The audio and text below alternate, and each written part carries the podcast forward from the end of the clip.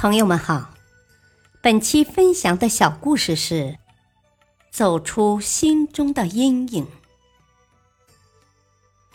他考取了北京的一所大学，在亲友邻居们羡艳的目光中，动身去京城。开学了，他的同桌是个女孩子，对方大方开朗的问了一句：“你从哪里来？”他仿佛一下子就被击中死穴了，以最低的声音咕哝出一个答案。他为自己的出身自卑，他觉得自己来自小城，在别人面前矮了一截。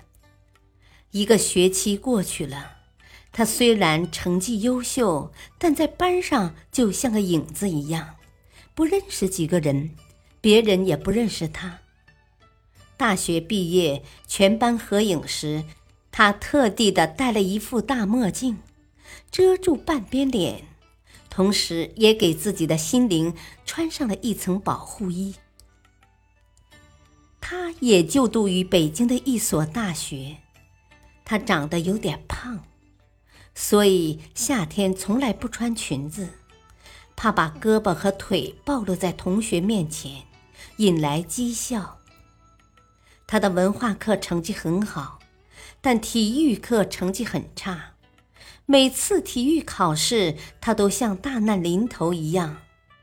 体育老师说：“八百米，只要你能跑下来，不论跑得多慢，我都给你及格。”他还是没有勇气，他怕自己跑得慢被别人耻笑。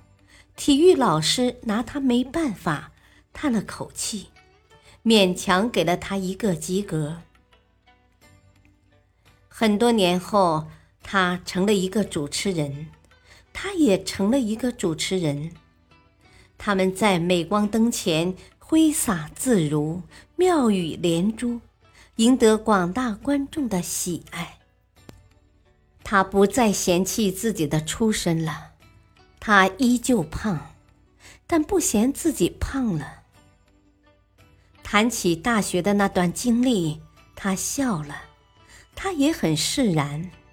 他们超越了自身的这些缺陷，成就了辉煌的人生。他是白岩松，他是张悦。大道理，人们往往会因为很多微不足道的缺陷而自卑。内心也会被自卑的阴影占据。只有正确的认识这些所谓的缺陷，才会发现那些都不足为惧，才能将自己的聪明才智发挥出来，让自己在人生的舞台上精彩亮相。感谢收听，再会。